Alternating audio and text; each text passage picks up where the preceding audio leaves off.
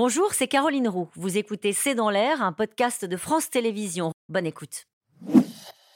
Nous rejoint Jean-Louis Bourlange. Merci d'avoir accepté cette invitation. Vous êtes euh, député modène, président de la Commission des affaires étrangères euh, de l'Assemblée nationale. Anthony Bélanger, vous êtes journaliste spécialiste des affaires internationales à France Inter. Daphné Benoît, vous êtes correspondante pour l'AFP, spécialiste des questions de défense et ancienne correspondante au Pentagone. Jean-Louis Bourlange, est-ce que ces 24 dernières heures ont un peu changé, euh, au fond, le visage de cette guerre?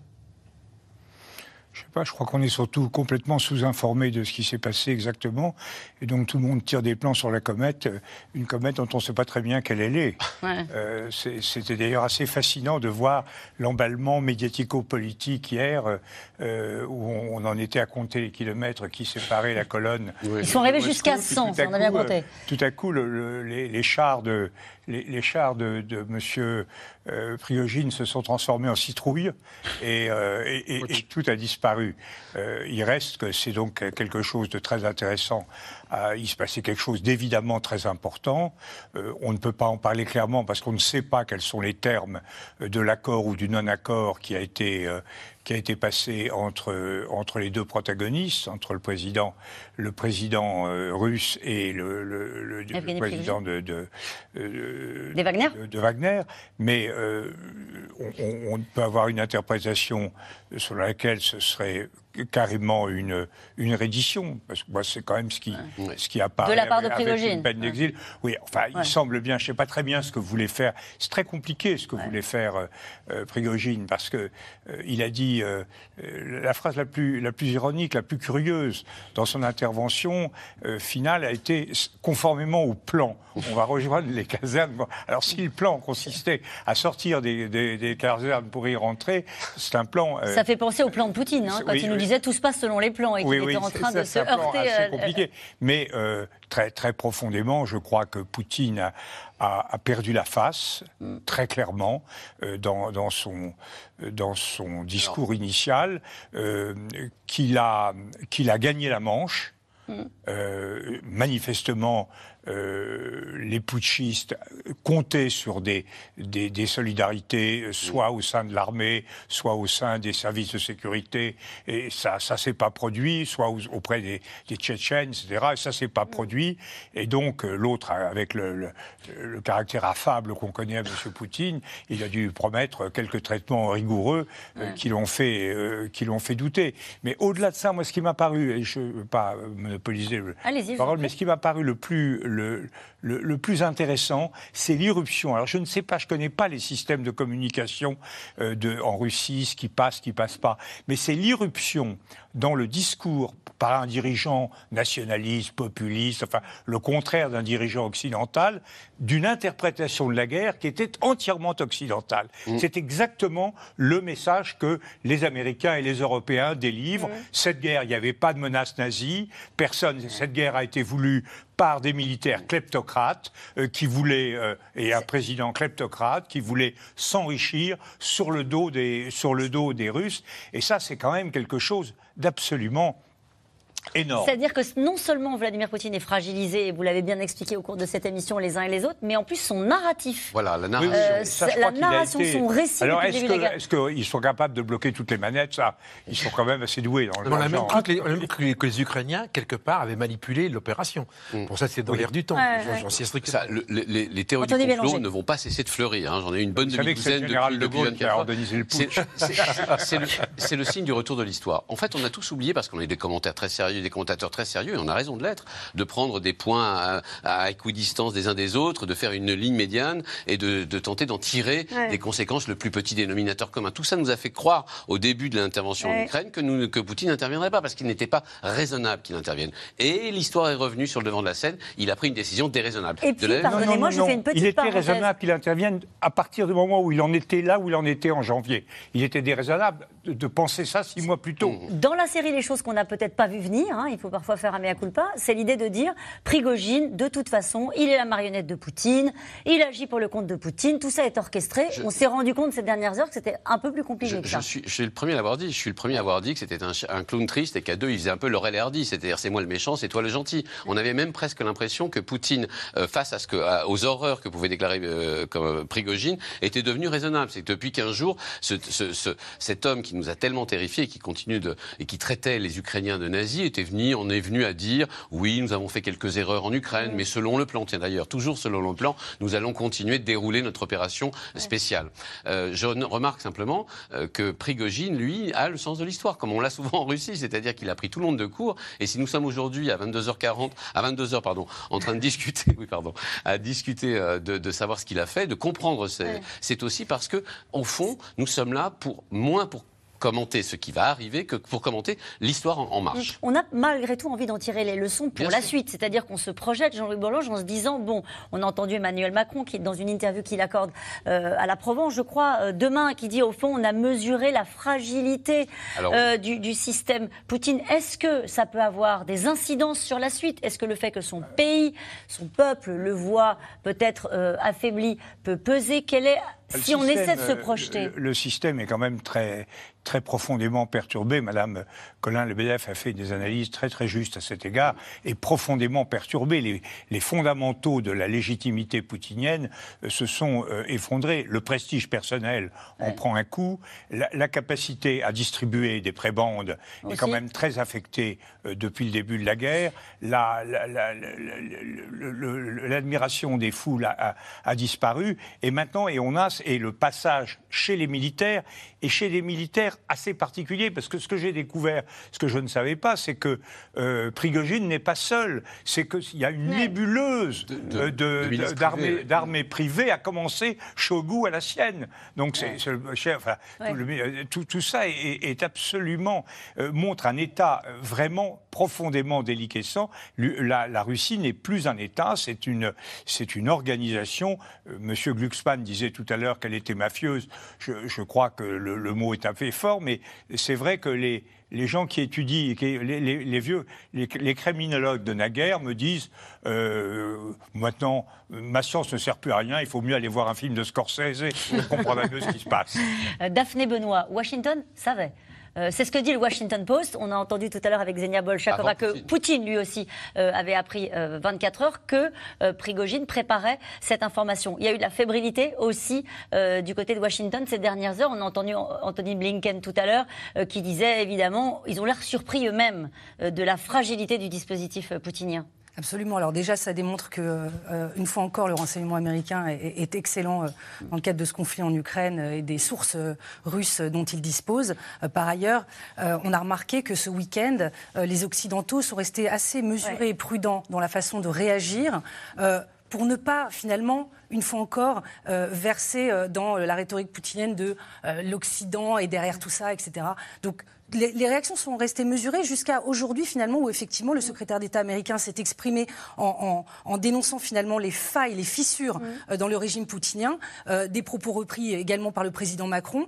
Et évidemment, ça, ça fait partie du contre-narratif de euh, évidemment les Occidentaux s'engouffrent euh, dans cette faiblesse, euh, cette fébrilité du pouvoir russe euh, parce que c'est tout simplement de la, de la guerre informationnelle et qu'il faut Il y a des gens qui vous regardent ce soir et qui se rajouter. disent peut-être ils ont aidé à l'organisation. Bon, écoutez, là, on ne va pas verser dans les théories. a- Non mais C'est un- peu trop fort quand même. Non, mais je coup, vous pose la question. Je suis sûre qu'il y a des gens qui nous regardent Oui, ce soir qui se posent la question. En disant Washington savait. On a fait ça avec Je vous la complicité c'est le balancier qui repart d'un côté de l'autre. C'est- sûr, C'est quasi- ce- c'est quasiment, c'est quasiment Ce qui est sûr, c'est que Joe Biden a téléphoné à l'ensemble de ses homologues les plus importants pour leur dire calmez-vous, calmez le jeu. Surtout n'intervenez pas, ne faites pas des, des- des interventions, euh, euh, comment dire, euh, euh, spectaculaires dans les médias pour dire ce que vous pensez de la situation. Il faut montrer un groupe uni, un groupe de gens qui soutiennent l'Ukraine et qui ne cherchent pas à profiter de la situation, en tout cas médiatiquement. Certains l'ont fait. Je cite logique, hein. Jean Oui. Lipavsky, il est ministre des Affaires étrangères tchèque, et il a dit Mes vacances d'été en Crimée approchent. Voilà. Non, mais Bon. ça- Il y en a quelques-uns qui se sont un peu lâchés. Il y en a toujours un ou deux qui. Ouais. Voilà, il y en a quelques-uns. Juste là- un mot plus sérieusement sur le soutien euh, qu'a reçu euh, le Kremlin de l'étranger. Alors, c'est le Kremlin qui a dit que euh, euh, Erdogan avait apporté euh, son soutien à Vladimir Poutine. Il, connaît un rayon en matière de coup d'État, ça l'avait un peu traumatisé. les Chinois auraient apporté leur soutien à Vladimir Poutine, ainsi que la Corée du Nord. Les Turcs. oui, les Turcs, on l'a dit, Erdogan. D'abord, ce sont des alliances de circonstances, aussi bien pour la, ce sont des alliances de circonstances aussi bien pour la Turquie que pour la Chine. Bon, là, je l'ai toujours dit. Ce sont des alliances qui simplement se monnaient parce que la Russie leur vend du pétrole 30% moins cher. Et pour l'instant, ils, ils, soutiennent Poutine comme la corde soutient le pendu. C'est-à-dire qu'ils attendent de voir. personne n'a intérêt à l'affaiblissement, en tout cas pas à l'affaiblissement trop immédiat de, la, de, de, l'Ukraine, même pas les, pardon, de la Russie, même pas les Occidentaux. Et la, la Chine Pourquoi comme. vous dites ça? Mais parce que euh, ce que craignent les kremlinologues dont, dont, les kremlinologues dont vous êtes auquel spécialistes du Kremlin. Bourlange, les spécialistes du Kremlin, euh, c'est une décomposition de la Russie. Euh, c'est une, une espèce de, de, de voilà, une implosion de la Russie, euh, qui, je rappelle, est faite de, et c'est pas pour, elle s'appelle pas une la fédération de Russie pour rien, elle est faite de dizaines de peuples différents qui chacun, on l'a bien vu avec deux guerres en Tchétchénie, ont une bonne raison éventuellement de saisir leur vous, chance. Vous iriez jusqu'à dire que justement dans les chancelleries occidentales, on voulait pas que ça aille trop vite? Non, ce que je dis simplement, c'est qu'il ne fallait pas avoir de la Schadenfreude, c'est-à-dire de la, de ce, plaisir à voir l'autre s'effondrer. Il ne fallait pas faire comme Brodowski. Je pense que les, les, chancelleries occidentales en ce moment sont en train de toutes revoir euh, la date à laquelle, la date de péremption de Vladimir Poutine. Surtout qu'on est dans une séquence de, diplomatique extrêmement intéressante, puisqu'en juillet, vous avez le sommet de l'OTAN à Vilnius, après, euh, fin juillet, à Saint-Pétersbourg, vous avez le sommet Russie-Afrique, et puis euh, en août, vous avez le sommet des, BRICS à Durban. Et donc? Donc il y avait une organisation qui se mettait en place, dominée par la Chine, etc., etc. Il y avait un environnement qui, qui est en secret, dans lequel Poutine retrouvait ses marques, puisqu'il il, il, allait aller à Durban ou pas, etc. Il y avait une question qui se posait, donc il y avait une espèce de grand sud global, comme on dit maintenant, qui est en train de se, créer par rapport à nous, par rapport à l'OTAN, par rapport à l'Union européenne. Et donc cette séquence, aujourd'hui, elle, elle, est biaisée, puisqu'aujourd'hui, euh, Xi Jinping, je pense qu'à Pékin, ça l'inquiète, puisque le pouvoir de, Poutine est aujourd'hui largement amoindri. Donc ça pose une vraie question en termes de structuration sur le moyen sur le long les terme. Les ennuis viennent toujours de Russie. Pour les Chinois, les ennuis viennent toujours de Russie. Aussi bien au moment de, Staline et de, et de la déstalinisation qu'au moment de Khrouchtchev, qu'au moment de la guerre qu'ils ont conduit avec la, avec la Russie, et encore aujourd'hui au moment de, de Poutine, de la période d'Eltsine à la période Poutine. Ils ont détesté la désoviétisation de la, de, la Russie et détesté le fait que le Parti communiste ait abandonné la, partie. Quelles leçons et quelles euh, oui, quelles leçons les Occidentaux peuvent tirer militairement de ce qui s'est passé? Est-ce que c'est le moment de se dire, bon, il s'est monté fragile, il va falloir accélérer? Ou est-ce que les deux fronts, c'est-à-dire le front politique intérieur en Russie et le front ukrainien, sont à, dissocier selon vous? Ah, Daphné Benoît. Ben, en fait, euh, je dirais que cette mutinerie, effectivement, bah, elle, a semé un peu la confusion et elle a entamé la crédibilité du pouvoir euh, euh, de Poutine. Ça, c'est une, une évidence, même s'il a trouvé une sortie de crise mais surtout, ça, une fois encore, euh, ça révèle quand même, cette séquence révèle l'incurie euh, de, la réaction militaire russe est complètement euh, inouïe. Wagner a réussi à mettre la main pendant cette, cette révolte sur, le, QG de l'armée russe qui contrôle les opérations en Ukraine. Mm. Déjà, ça c'est une aberration. Deuxièmement, ils arrivent à, poursuivre sur des centaines de kilomètres sans cette, être arrêtés. cette colonne sans être vraiment réellement inquiétés. Et quand des hélicoptères de combat russes euh, gravitent autour d'eux, ils arrivent à les abattre. Alors, excusez-moi, mais c'est quand même hallucinant. Et euh, donc, c'est extrêmement humiliant pour Moscou. C'est humiliant pour la chaîne de commandement militaire russe. Donc, effectivement, et en plus, ça peut détourner l'attention de Moscou, ce genre de séquence, euh, de ce qui se passe en Ukraine. Mm. En revanche, je me permets d'ajouter juste une chose c'est qu'au niveau, sur le plan tactique, sur le théâtre ukrainien, euh, en revanche, cet épisode, a priori, ne devrait pas avoir de conséquences immédiates. Dans la mesure où Wagner s'était déjà retiré de Bakhmut et ses miliciens, en fait, n'était pas appelé à jouer un rôle majeur dans ce qui est en train de se jouer dans la contre-offensive ukrainienne, puisque les Russes sont en position défensive et que Wagner, par essence, n'est pas une force défensive, mais une force d'assaut. Une question euh, pour vous, Jean-Louis Burlange. Euh, Thierry, à Bruxelles, qui vous pose cette question. La déstabilisation de Poutine représente-t-elle une plus grande menace pour l'Europe que la guerre en Ukraine? Non, je sais pas, on va pas, on, va pas comparer. La déstabilisation de la Russie, c'est effectivement en soi une, une menace, mais euh, bon, on va voir, on n'est pas, on n'est pas maître de la situation en Russie. J'ai été hmm. très frappé quand je voyais l'ardeur avec laquelle Raphaël Glucksmann vous répondait tout à l'heure en disant il faut, il faut changer le pouvoir en Russie, etc. Il faut se méfier de ce genre de choses. Hmm. C'est un énorme pays hmm. qui a ses logiques, ses faiblesses, ses, ses particularités. On, ne va pas mettre le pied là-dedans. C'est pas, nous, on n'y peut rien. là, on observe ce qui se passe, ce si ça se défait. Moi, je crois que la conséquence normale, euh, tous les coups d'État conduisent toujours à un renforcement euh, quand, ils échouent, bien sûr. À un renforcement, ça a été le cas de, von de l'attentat de von Schaffenberg. Les dernières résistances de la Wehrmacht ont été balayées.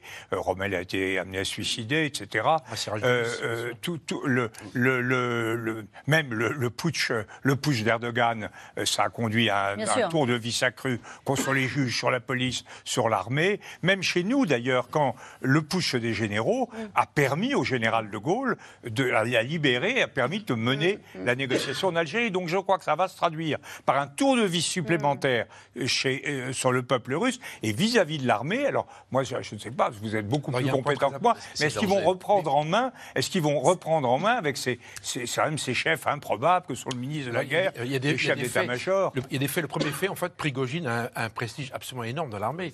C'est le seul qui a été combattre à Bakhmut pendant des mois et des mois. Il connaît la guerre, il peut en parler il, y a été, il était au front pendant six mois. Ça, c'est le premier point. Le deuxième point, ce qui est intéressant, c'est Souvorikine, qui, le, général Souvorikine, qui, entre la nuit de vendredi à samedi, et qui est un soutien permanent de, comment dire, de Prigogine, a, proposé, en fait, de, calmer le jeu en disant, etc., etc. Et donc, je pense que Prigogine, là, il a pris un, coup, sur la tête. Ce qui veut dire quoi? C'est qu'il y a peut-être une relève à base de ce genre de personnage qui peut arriver, parce qu'encore une fois, Shogu ne pourra pas rester. Shogu, c'est l'élément euh, déstabilisant du système. Vous croyez une mutinerie de l'armée régulière russe Non, pas du tout. pas du tout. Allez, je voudrais juste qu'on aille euh, à Moscou pour, euh, pour terminer cette émission. Euh, est-ce que vous imaginez dans les jours qui viennent, on l'a entendu tout à l'heure dans la voix d'Alain Bauer, dire on va de toute façon revoir Vladimir Poutine, il va devoir s'adresser ou se montrer à son peuple pour le rassurer? J'en sais rien. Honnêtement, Vladimir Poutine a pas eu ce genre de réaction euh, ces, derniers temps. Il a toujours essayé de garder une distanciation par rapport aux événements. Il est apparu faible notamment parce que euh, il a été obligé de réagir extrêmement vite euh, samedi et que ça ne lui ressemble absolument pas. les événements de samedi, totalement imprévisibles les, les, uns derrière les autres, doivent nous conduire, je pense, tous à être extrêmement prudents sur ce qui va se passer dans les prochains jours. On a tous compris qu'il allait se passer quelque chose, qu'il y avait forcément euh, le, pouvoir est fragilisé. de là où vous êtes Il va y avoir une redistribution des cartes, mais, mais comment va-t-elle s'effectuer? Ça, ça reste encore extrêmement incertain. On va choisir plutôt la ligne de modestie face à l'histoire. Merci euh, à vous d'avoir euh, participé à cette émission. Dans un instant, vous retrouvez le documentaire de Xenia Bolchakova sur les Wagner, Wagner, l'armée de long. Merci encore hein, d'avoir été avec nous en direct pour cette émission spéciale. Et puis on se retrouve demain pour un nouveau C'est dans l'air. Très belle soirée. Bravo pour le timing.